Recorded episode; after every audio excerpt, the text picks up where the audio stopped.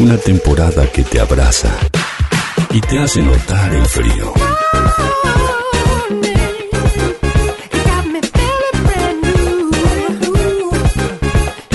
Invierno, sonidos que empujan tu día. Noticias en pocas líneas.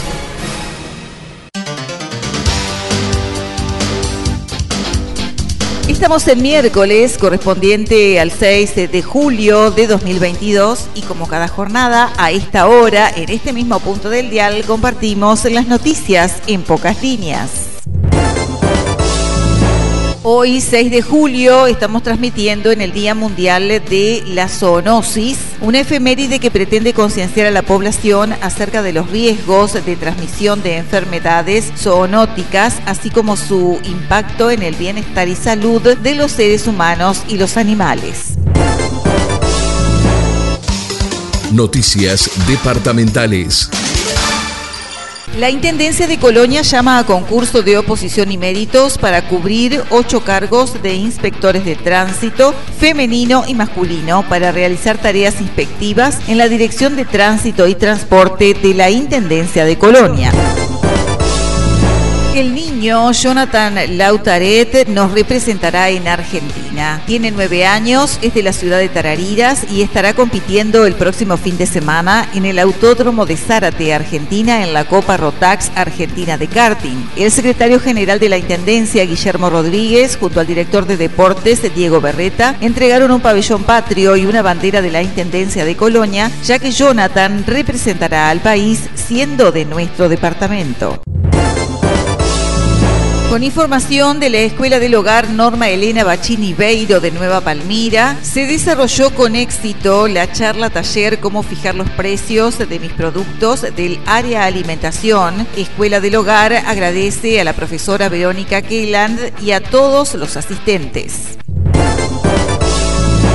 Este sábado 9 de julio a la hora 20.30 en la sala de De Palmira Teatro llega desde Colonia del Sacramento el elenco La Farola. No te lo pierdas, estarán presentando El hombre de la flor en la boca de Luigi Pirandello. Actuarán Bruno Gea y Mario Núñez con dirección y puesta en escena a cargo de Mercedes Ruch. Grupo de teatro independiente La Farola, Asociación Civil, presenta en temporada 2022 El hombre de la flor en la boca en la sala de De Palmira Teatro. Correo Uruguayo convoca interesados para distribución de paquetería y correspondencia en la zona de Nueva Palmira, en el departamento de Colonia, bajo la modalidad de agencia de comisión. Se requerirá una agencia comisión con contrato a tres meses, con opción a renovación automática. Los interesados deben enviar currículum vitae y adjudicar referencias laborales hasta el 22 de julio de 2022 inclusive en la oficina de correos de Nueva Palmira, sito en Rodó al 900 1982 en sobrecerrado dirigido a la Coordinación Regional Oeste, referencia llamado Agencia Comisión Nueva Palmira. Vacunación COVID sin agenda. Desde el hospital local se informa que el primer martes de cada mes habrá vacunación COVID para todas las personas a partir de los 12 años de edad en adelante y los segundos martes de cada mes se vacunará a niños entre 5 y 11 años de edad. La vacunación en el hospital será de 8 a 11.30 horas y es sin agenda. Los martes no habrá vacunación de esquema. Información nacional. Desde el ámbito nacional eh, se presentó un proyecto de ley sobre armas de fuego y su control. Se entregó a la Cámara de Senadores un proyecto de ley sobre el control de las armas de fuego en nuestro país. Uruguay es la quinta nación en todo el mundo donde hay más armas por cantidad de habitantes vandalizaron un mural de los detenidos desaparecidos. Un mural en memoria de los detenidos desaparecidos en la dictadura uruguaya que se encuentra frente al Palacio Legislativo fue transgredido. La denuncia se presentó por redes sociales desde el colectivo Catalejo.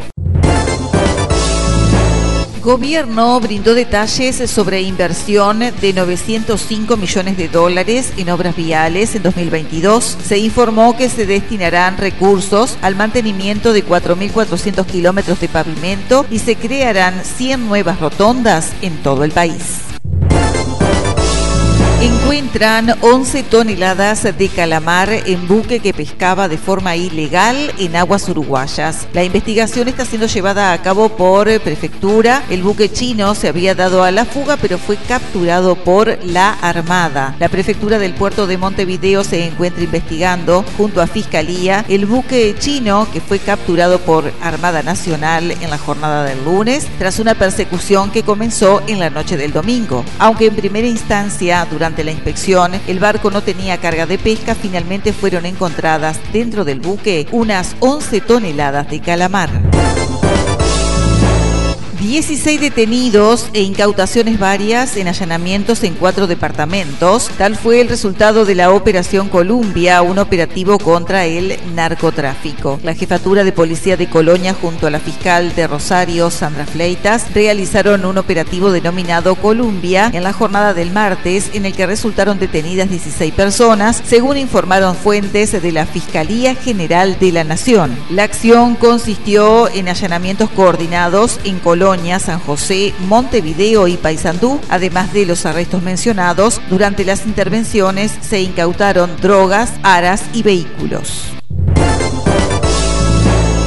Información internacional. Más de 5.000 casos de viruela del mono confirmados en el mundo, así lo anunció la Organización Mundial de la Salud. Europa sigue siendo la región más afectada por el virus con 85% de los casos.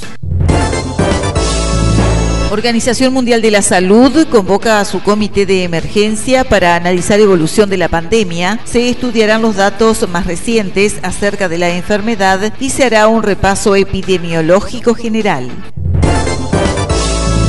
Los 30 países de la OTAN firman protocolos de adhesión de Finlandia y Suecia. La guerra en Ucrania ha llevado a que ambos países de tradición neutral solicitaran la entrada en la alianza.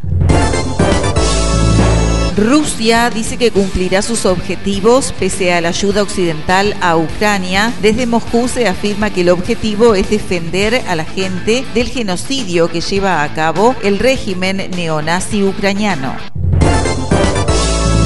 Un año sin Rafael Acarrá, homenajes, nostalgia y una herencia sin destino conocido. En Madrid, segundo hogar de la artista, se inaugurará en la jornada de hoy una plaza con su nombre. Deportes. Darwin Núñez dijo, sueño con una bota de oro y con jugar un mundial con Suárez y Cavani. El artiguense recibió el premio por ser goleador en Portugal, desmintió haber hablado antes con Klopp y se ilusiona en grande.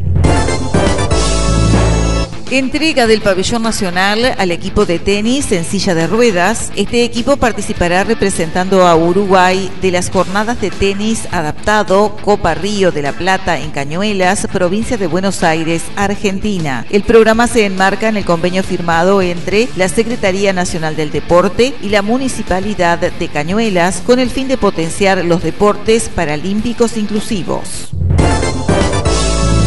Hablamos de Copa Sudamericana, Nacional se metió entre los ocho mejores, le ganó 2 a 1 a Unión en Santa Fe con goles de Colo Ramírez y Pumita Rodríguez, gran partido de Coelho, Jonah Rodríguez y Carballo. El global fue de 4 a 1 y fue muy superior teniendo en cuenta los 180 minutos.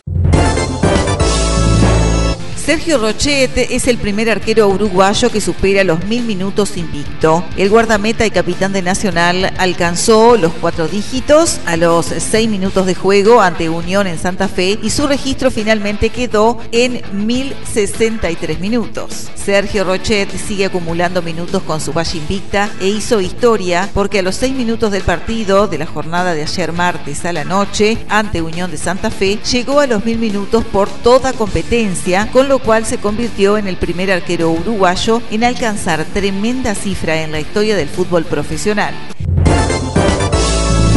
Hasta aquí hemos compartido las noticias en pocas líneas correspondiente a la jornada de este miércoles 6 de julio de 2022, un encuentro similar en la jornada de mañana a esta hora y en este mismo punto del dial. Gracias.